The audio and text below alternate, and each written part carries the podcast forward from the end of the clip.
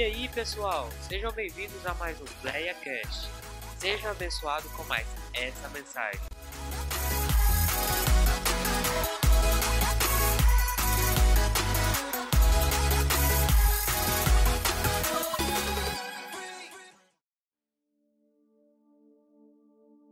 A senhora igreja,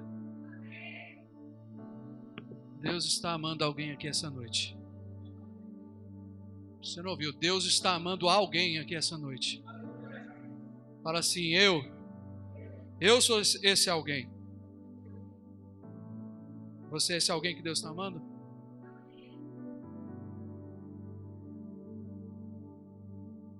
Glória a Deus. Estamos falando, eu acho que calhou bastante. Que o pastor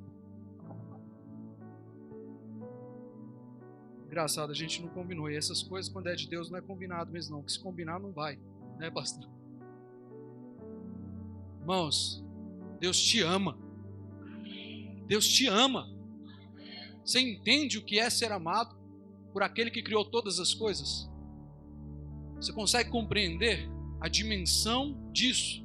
E nós falamos de amor, e amor é uma palavra tão banalizada, tão banalizada, que o ateu que não acredita em nada, ele está lá fora e ele cria o seu filho, ele ensina amor ao seu filho. O que é islamista, o budista, todos eles ensinam amor aos seus filhos. Mas eu queria falar com vocês essa noite sobre amor.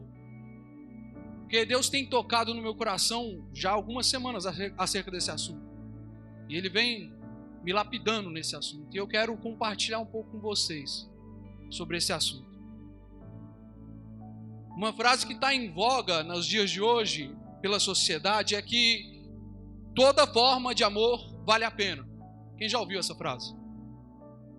Há uma outra linha que diz a mesma coisa com outra frase que ela fala assim: considerai toda forma de amor justa. E eu quero te dizer o amor que eles apresentam, que a sociedade apresenta, é embasada num, é embasada num, num, num consenso social, num consenso universal acerca do que é amar, do que é o amor. E se eu perguntar para cada um de vocês, eu não sei qual vai ser a resposta. Mas se a gente sair daqui e for ali no bar, eles vão te dar uma noção. Se você for ali no prostíbulo, eles vão te dar uma outra noção. Em cada lugar você vai ter, porque a noção universal do que é amor é subjetiva. E o subjetivismo parte do pressuposto de que cada um entende de uma forma. Cada um entende, aceita e pratica de uma maneira. E eu quero te dizer essa noite: o amor não é subjetivo. O amor não é subjetivo. Eles também, quando eles apresentam o conceito do que é amor, quando eles falam de amor, eles dizem que o amor ele tem a ver com o que com o que se dá em respeito. Ou seja, ele é respeitoso. Ele tem que respeitar. Ou seja, eu amo, logo eu respeito o objeto do meu amor, aquele a quem eu amo, aquela a quem eu amo. Eles também apresentam como amor como uma relação recíproca. Ou seja, só é amor se eu manifestar num relacionamento e esse relacionamento tiver retorno. Vocês entendem isso? Eu amo, dou amor e o amor me é dado de volta. Eles entendem que isso é uma forma de amor. Isso é amor. Também é amor, segundo o conceito universal. O amor ele tem que ser espontâneo, ele não pode ser algo forçado. E ele tem que ser livre. Você ama independente. Você ama. E aí, quando a gente fala de amor, e o pastor ainda começou a dizer aqui, e a gente fala que é preciso amar, e vemos essas, essas, essas visões acerca do que é o amor. E a palavra de Deus vai dizer, você pode dizer, eu tenho que amar, tenho que amar, mas no fim dos tempos você pode dizer, como eu já ouvi muitos dizerem, no fim dos tempos, o amor de muitos se esfriaria por aumentar a iniquidade, o amor de muitos se esfriaria. É o que está escrito lá em para achar aqui. Isso. É o que está escrito lá em Mateus 24, 12. Por se aumentar a maldade, o amor se esfriaria. Isso é uma verdade bíblica que Jesus trouxe. Ele fala: olha, conforme a carne, conforme as pessoas forem dando lugar à carne, aos desejos naturais, forem dando espaço para o eu, o amor vai se esfriar, porque a pendência da carne é a morte, é a maldade, é a iniquidade, é o pecado. Está acontecendo. Eles querem de todas as maneiras justificar o amor, eles querem dizer: olha, toda forma de amor vale a pena. Não interessa qual o fim, eles estão dizendo: ei, não interessa for, quais foram os meios que você usou para no final amar. Interessa que você amou. Não sei se você sabe, mas lá na, na, no parlamento inglês, na Inglaterra, eles estão querendo baixar é, a idade da criança ter liberdade, é, como se fosse uma. Aqui no Brasil, é, não sei se você sabe, mas pela lei, é, o sexo não, o sexo consentido ou inconsentido com um menor de 14 anos é crime. Amém? Todos sabiam? Lei, lei brasileira é, é considerado abuso de menor, né? Lá, nos, lá na, na, na Inglaterra tem uma lei similar, só que eles estão querendo reduzir para os 11 anos porque há uma linha política lá que acredita que toda forma de amor, e se a criança quiser manifestar o seu amor através do sexo, a partir dos 11 anos ela já pode. Porque toda forma de amor vale a pena. Porque toda forma de amor é justa. Eles querem implantar isso nas nossas cabeças como que se o fim justificasse os meios. E eu quero dizer não. Cristo ele se apresenta para nós para nos mostrar o que é amor. O que é amor? E amor não é nada disso. Amor não é isso que o mundo apresenta. Amor, amor, amor não está relacionado ao consenso natural, ao consenso humano, ao consenso dos povos, ao consenso universal. O amor, toda, todas as vezes que Jesus se apresenta para falar acerca de amor, ele está falando: ei, o amor é ágape. Você pode me dizer, ah, presbítero, existem outras formas, existe o amor eros, existe o amor filéu, mas em nenhuma das vezes Jesus se apresenta para falar desses amores. Ele fala: o amor é ágape. Você quer um consenso, um, um consenso, da parte de Deus do que as Escrituras falam do amor que nós temos que viver, do amor que nós temos que praticar? É o amor ágape. Isso é amor. Eu quero te dizer, Deus não é amor, esse amor universal que todo mundo fala. Se você for lá fora, eles vão falar: ah, toda forma de amor vale a pena, sim, porque até Deus é amor, sim, mas Deus não é esse amor, Deus é amor ágape. E Ele quer manifestar esse amor em nós.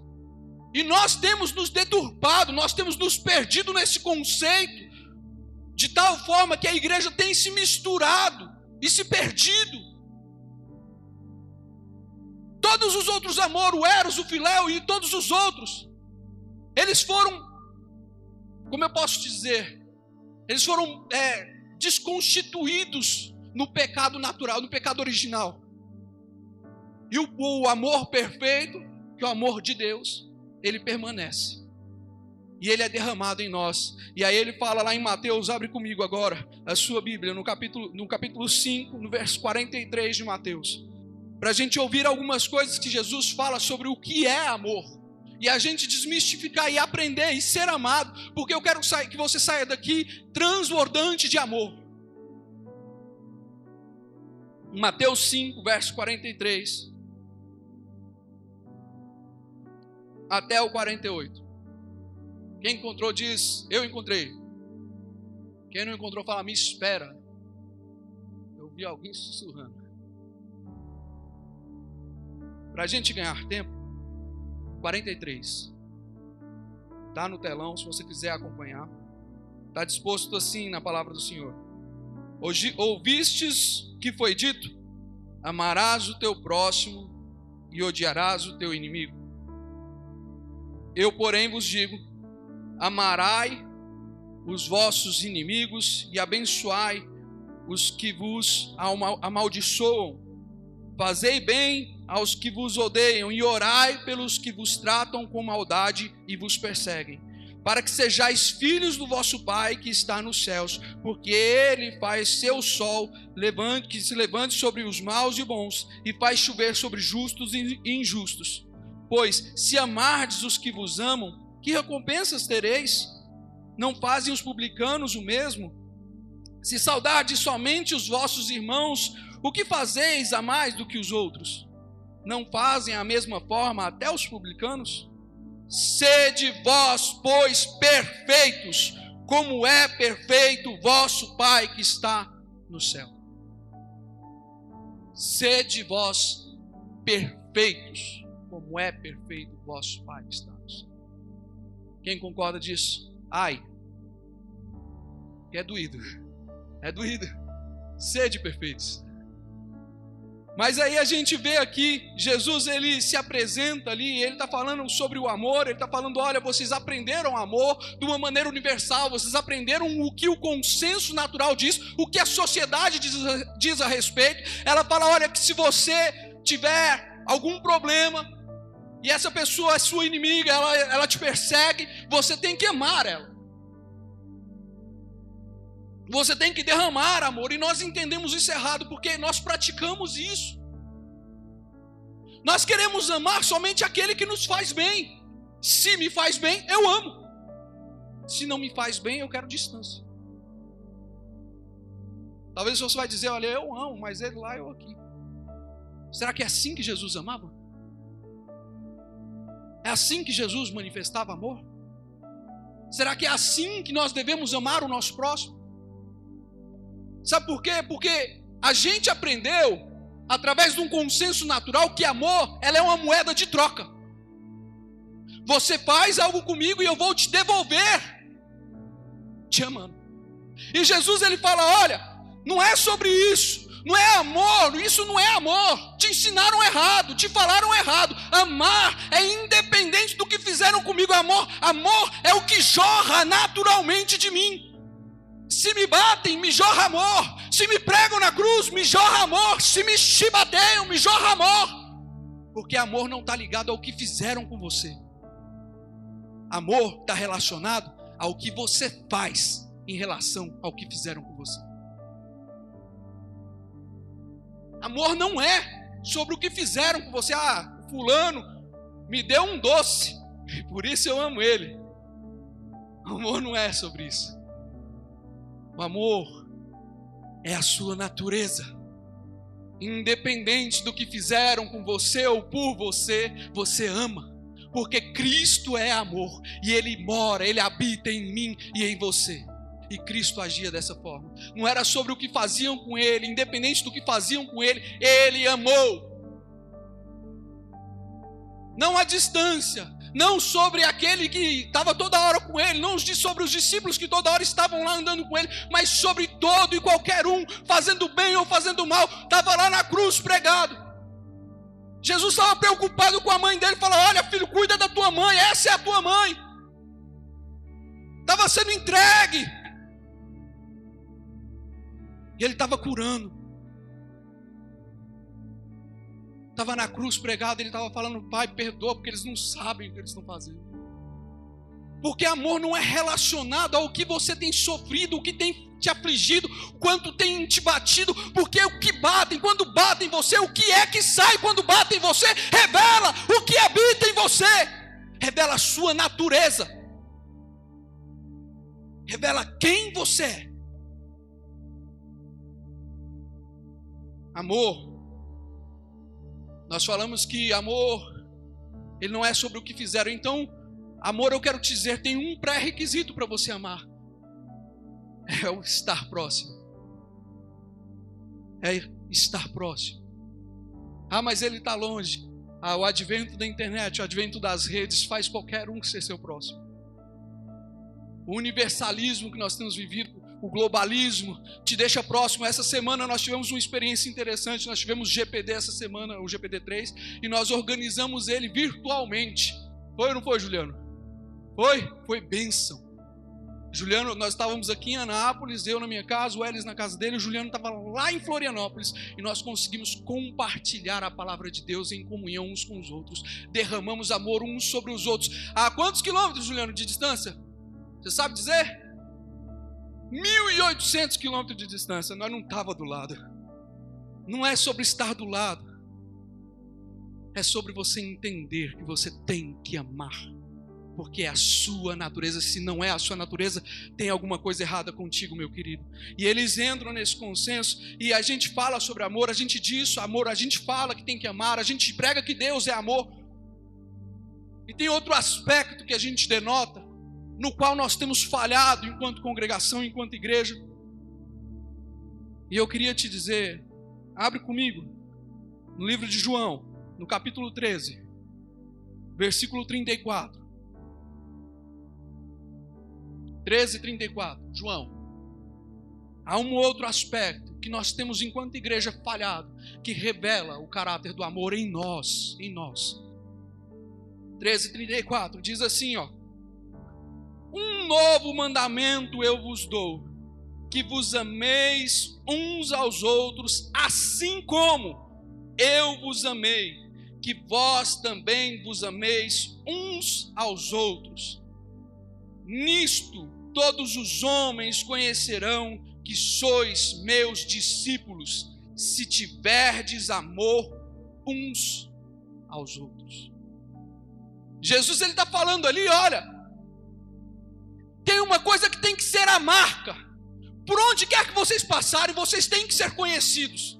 Vocês precisam ser conhecidos. E pelo que vocês vão ser conhecidos? Pelo que nós seremos conhecidos? Ele fala, pelo amor. Logo quando eu cheguei, há um ano atrás, já tem um ano que nós estamos aqui nessa casa, e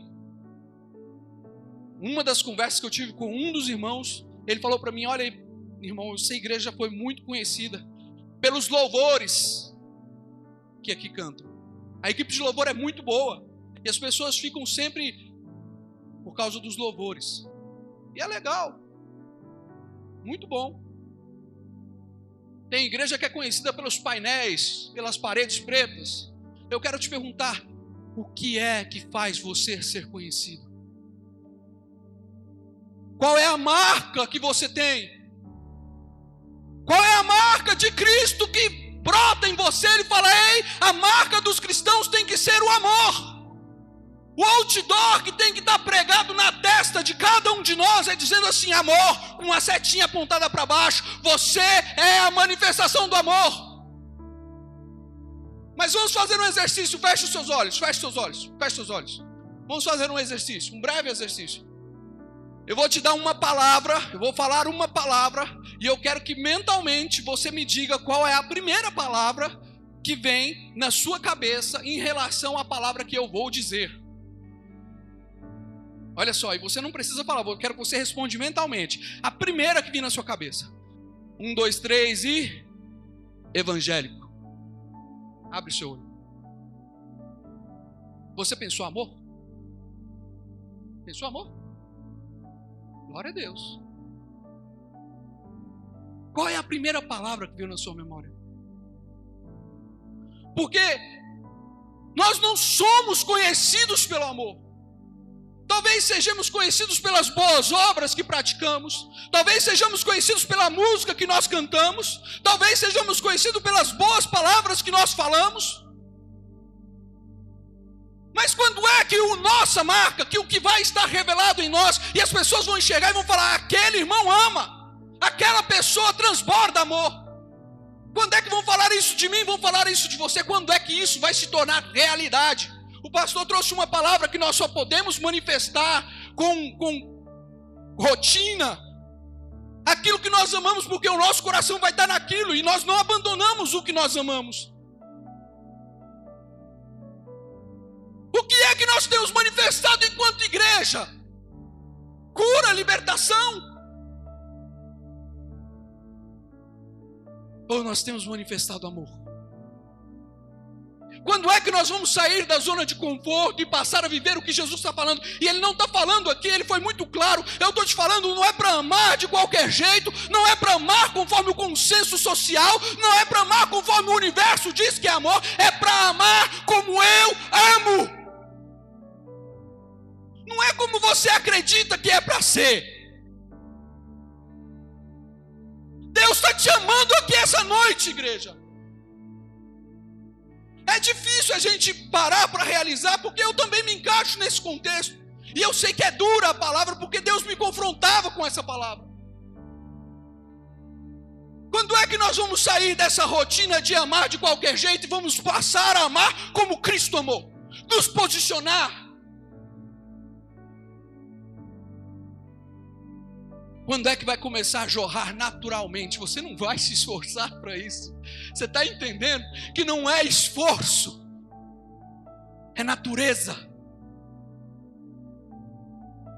Ele fala: olha, o amor é a marca que nós temos, é o estandarte que nós temos que erguer. A pergunta que mais se aprofunda acerca desse tópico é nós entendemos que talvez você já tenha entendido que nós não estamos vivendo esse amor como deveríamos viver. Em algum aspecto nós temos falhado. Mas eu quero te perguntar: quando foi a última oração que você fez pedindo a Deus para Ele derramar amor sobre a sua vida? Para Ele te ensinar a amar como Ele amou? Quando foi o último curso que você fez sobre o amor? Qual foi o último livro que você leu sobre o amor? Porque nós estamos procurando nos gabaritar, conhecer, saber diversas outras coisas, nos especializar em diversas outras áreas, mas para quem quer amar, nós temos nos movimentado pouco em relação. Para quem quer manifestar amor, o que é que nós temos feito? Para poder manifestar e entregar amor às pessoas. É muito legal, eu quero amar, mas o que você tem feito em relação? Deveríamos nos dobrar os joelhos agora mesmo e começar a clamar: Deus, me ensina a amar. Me leva a esse caminho de amor. Porque quando a gente se aprofunda sobre o que é o amor, a gente entende que o amor é ágape. O amor tem que ser ágape, ele tem que ser esse amor sacrificial, esse amor de renúncia. E talvez você pense, ah, presbítero, você está falando isso sobre nós, enquanto irmãos, enquanto igreja, uns para com os outros. Não, eu estou falando sobre vocês, casais também. Eu estou falando sobre vocês, gente. Você se relaciona com gente, ama gente. A minha esposa eu vou amar, o meu esposo eu vou amar, os meus filhos eu vou amar. Como? Como Cristo amou. Paulo, quando ele escreve lá em Efésios, ele fala: Esposos, ameis as vossas esposas como Cristo amou. Como? Se entregando, dando em favor. Não é buscando o meu interesse. Porque aí quando a gente fala sobre o que é amor, o pastor já leu aqui em 1 Coríntios, dá uma margem imensa. E Paulo começa a explicar o que é o amor, segundo o que, o que Deus opera.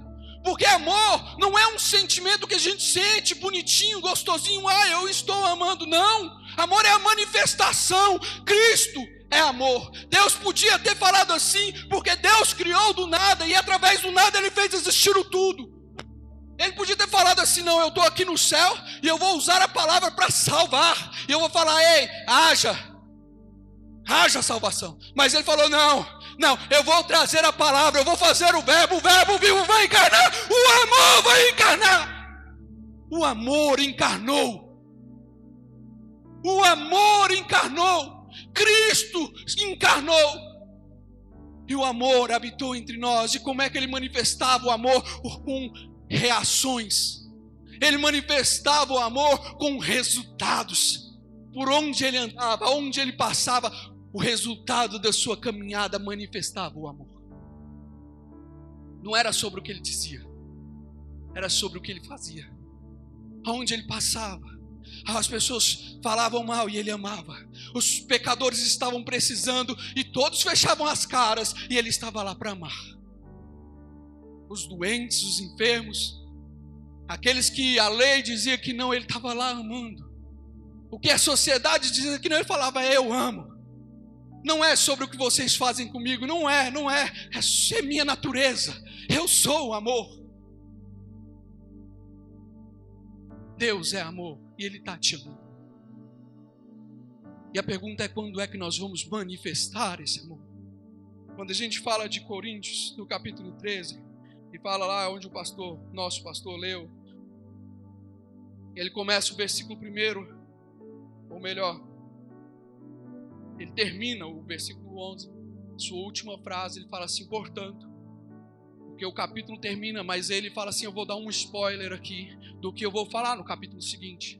Isso no 12, o último versículo do capítulo 12. Ele fala aí: eu vou encerrar esse capítulo, vou dando um spoiler do que eu vou falar a seguir no próximo capítulo. E ele fala: olha, eu vou ensinar um caminho sobremodo excelente. Nós lemos no final da primeira leitura que Deus está pedindo para que nós sejamos perfeitos. Ele está falando um caminho sobremodo excelente. Ele está falando: eu vou ensinar para vocês o que é a perfeição.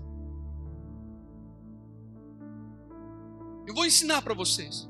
E ele fala assim: o ágape, ele não fala o amor filéu. Ele não fala. Ele fala o ágape. O ágape. No, a partir do versículo 4, ele vai começando e vai dissertando acerca de alguns aspectos que o amor tem. E em todos os aspectos que ele está falando, é como se ele dissesse assim: olha, o amor produz, o amor gera. Essas coisas que ele começa a citar, ele está falando, isso é resultado daquela pessoa que ama.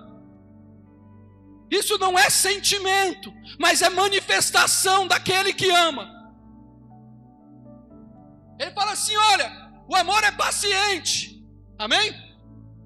Amém?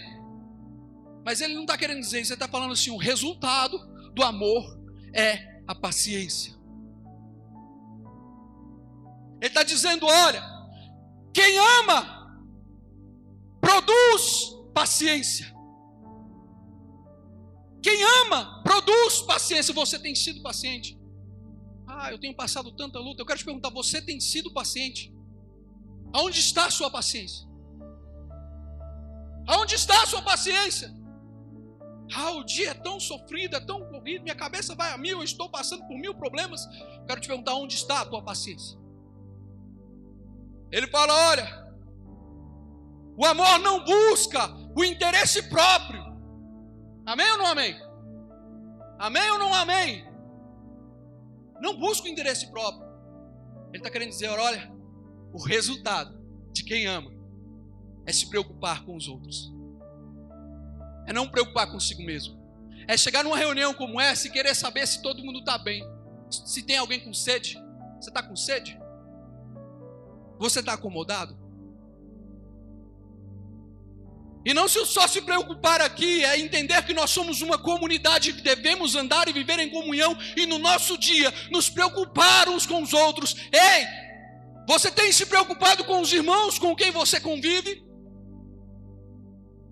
Não é se ocupado, não. Se ocupar é diferente. Eu quero saber se você tem se preocupado, se você tem gastado a sua vida com essas pessoas, se você tem interesse genuíno em amor por essas pessoas, se você quer ajudar.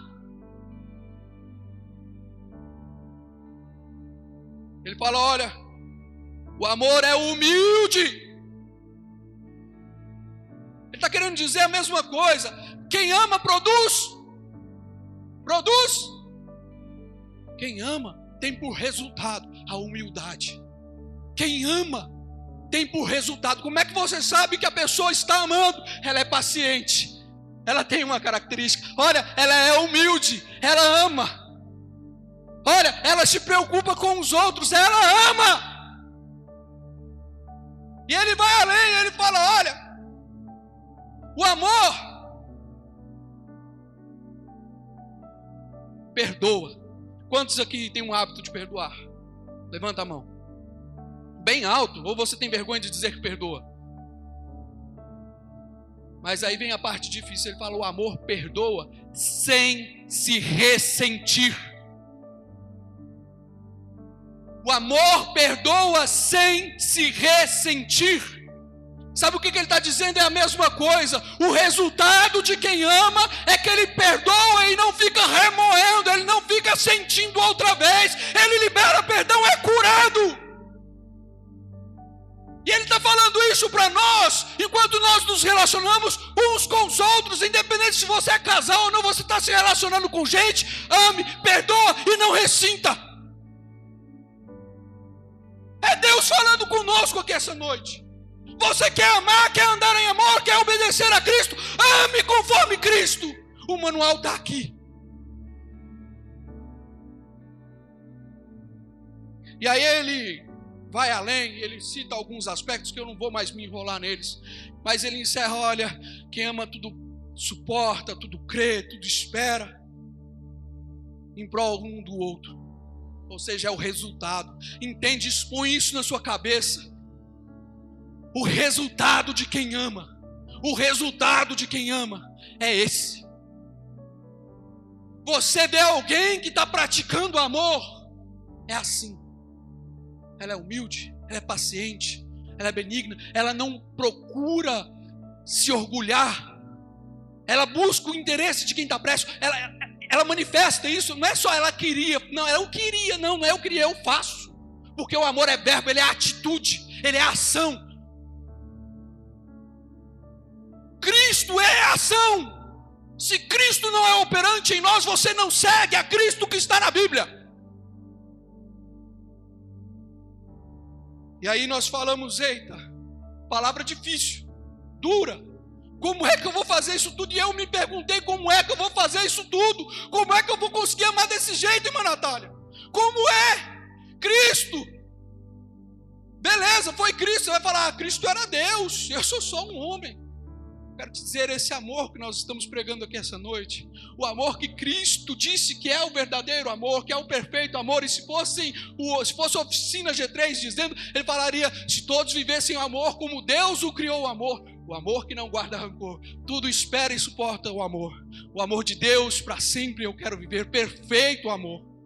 Só vive quem ama com Deus, quem anda com Deus. E eles dizem isso numa canção. E é Bíblia pura. Sabe por quê? Porque esse amor, ele não parte de você, não parte de mim. Não. Não, não parte. Ele parte de Deus. Esse amor parte de Deus e você pode se esforçar a vida inteira para cumprir o que a gente falou aqui até agora, até esse dado momento, para tentar cumprir e se encaixar. Olha para presbítero, eu tenho tentado me encaixar. Elias, você vem falar para mim, eu tenho tentado me encaixar, eu tenho tentado ser humilde, eu tenho tentado ter paciência, eu tenho tentado ser paciente, mas os dias não deixam. Eu tenho tentado ter humildade, mas eu não consigo. Eu tenho tentado não mirar, mas eu não consigo. Não vem de mim, não vem de você, não é natural, é de Deus. E aí Deus falava no meu coração. Sabe por quê? Sabe por quê que a gente nunca consegue? Sabe por quê, pastor, que a gente tenta, tenta, tenta e o nosso amor, o nosso coração nem sempre está nas coisas de Deus? Porque nós queremos colocar o nosso coração nas coisas naturais, nas coisas que sejam espirituais, pela nossa vontade, sabe, por força. Eu quero forçar. Eu quero me esforçar, eu quero ganhar por meu método, eu quero te dizer, não vem, porque é o seguinte, Deus propôs e falou para Paulo, falou, Paulo fala assim. Mas o fruto do espírito é amor. É amor. Há uma guerra entre a carne e o espírito, e a carne milita contra o espírito, e o espírito milita contra a carne. Há uma disputa ferrenha em nós, como se houvessem dois habitantes. E nós vivemos nessa batalha, nessa guerra, e nós falamos: eita, está difícil. E se em nós há falta de humildade, se em nós há falta de paciência, é porque nós temos alimentado demais a nossa carne, é porque nós temos dado comida demais para a nossa carne é porque você tem alimentado os desejos demais da sua carne, e por alimentar a nossa carne, o amor de muitos se esfriaria, a maldade e a iniquidade cresceria. Mas aí Deus fala também lá em Joel, falando: Ei, nos últimos dias eu vou derramar o meu espírito sobre toda a carne. Aí a minha pergunta é: a Bíblia está errada? Deus falou de duas maneiras equivocadas? Não, as duas coisas estão acontecendo, mas eu quero te perguntar de que lado você quer ficar. Eu quero viver o amor, presbítero, então busca a Deus, porque não é medida. O amor que Deus tem, o amor ágape, não é uma medida que se derrama sobre a sua vida. O amor de Deus, o amor ágape, ele é permanecer no amor é andar em amor com Cristo, é viver com Cristo, é deixar as coisas da carne, é deixar as naturezas carnais e buscar e buscar a Deus. Você quer manifestar amor, quer viver em amor, manifeste Cristo. Coloque sobre seus pés. Manifeste Cristo.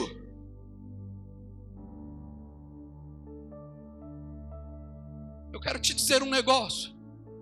Assim como o fruto do Espírito, e o amor é uma parte do fruto do Espírito, o amor é o resultado de Cristo nas nossas vidas. Quanto mais Cristo tiver na sua vida, mais amor vai transparecer, mais paciência vai aparecer, mais humildade, mais vida sem interesse pessoal, mais interesse ao próximo vai acontecer. Ah, presbítero, eu queria ser mais paciente, quer ama a Deus. Mas não só ama a Deus, começa a andar com Deus. Gasta tempo com Deus. Gasta tempo com Deus. Como? Tira momentos de oração. Tira momentos de leitura da palavra. Ora, jejua. Busca a Deus, busca comunhão com os próximos. Vai no seu GPD. Conversa com o seu discipulador. Fala sobre Deus. Temos 24 horas por dia. Eu te pergunto, quanto tempo das 24 horas nossas, do nosso dia, nós entregamos para Deus? Não seja demagogo dizer que você entrega as 24 horas. Você entrega 8 horas por semana, por dia, no seu dia, para a empresa, para o trabalho. Talvez entrega mais 10 ou 8 ou 7 horas, ou não sei, de sono. Toma mais 5 horas de descanso. Não sei. Como é que é? Mais cinco horas de um estudo qualquer para se formar e se graduar em alguma coisa. E eu quero te perguntar qual é o tempo que você vive com Deus, que você passa com Deus, que você dedica exclusivamente para Deus. Você quer viver amor? Se dedique a Deus. Não fica culpando o seu eu, porque o seu eu nunca vai alcançar esse amor. O amor de Deus você vai alcançar vivendo em Deus.